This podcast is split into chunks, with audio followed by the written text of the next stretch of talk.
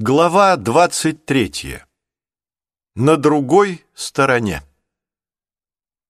Обливия Ньютон быстро шла по мраморному полу своего палаца, как вдруг из боковой двери выбежал водитель с наружностью бандита, сопровождавший ее на виллу Арго.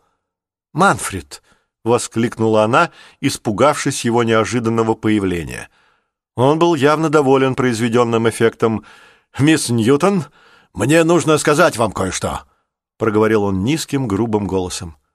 Обливия проследовала мимо водителя, не останавливаясь. Она шла к ярко-синей двери в конце коридора. Манфред бросился следом. «Я следил за ребятами, как вы приказали. Они спустились с утеса раньше, чем пошел дождь, и купались». Каблуки Обливии быстрее застучали по мрамору. Потом на обратном пути один из них упал со скалы. «Не может быть, выжил?» «К сожалению, да. Вероятно, ухватился за какой-то выступ. Двое других вытащили его и отвели домой». «Жаль. Ну, значит, в следующий раз». «Это еще не все.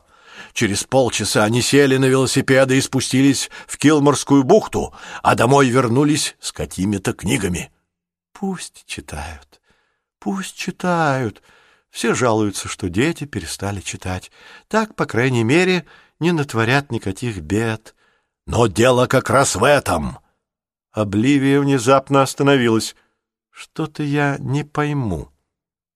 Простите, мисс, но этой ночью, прежде чем вернуться сюда, я видел какое-то свечение в гроте.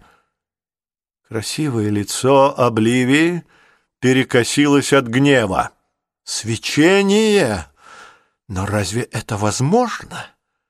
«Не знаю, мисс Ньютон. Тот факт, что...» «Да как им удалось проникнуть туда? И что еще задумал этот старик? Ну уж нет, Нестор не остановит меня.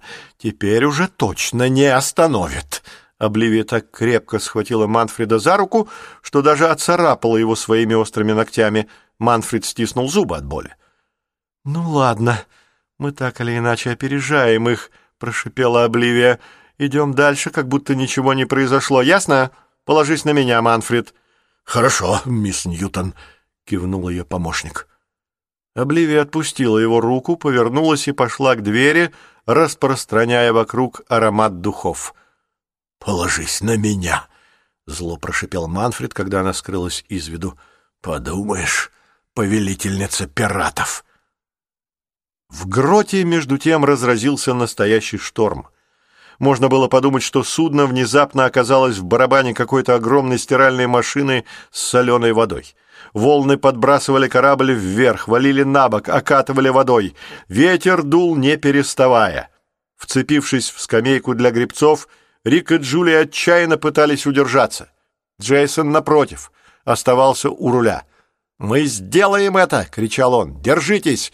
Держитесь!» Внезапно буря утихла. Ничто не напоминало о том, что еще секунду назад здесь было светопредставление. Судно медленно подошло к причалу. Джейсон расслабился. Джулия, насквозь промокшая, выбралась из-под скамьи, за которую держалась из последних сил. Рик растирал затекшие руки. Говорить не было сил. Все, что произошло, казалось какой-то нелепостью — Шторм длился не более трех минут, но это оказались самые долгие минуты в их жизни, невероятные, страшные минуты. «Джейсон, ты в порядке?» — спросила Джулия и, шатаясь, прошла по палубе. О недавнем шторме напоминал трюм, залитый водой. «Что? Что произошло?» — спросил Джейсон, с трудом державшийся на ногах. Рик и Джулия покачали головой — если бы знать, произошло и все. Мы на другой стороне, Джейсон, сказал Рик. И в самом деле судно спокойно покачивалось у причала на противоположной стороне грота. Этого не может быть, не поверил мальчик. Да посмотри же, мы и вправду на другой стороне.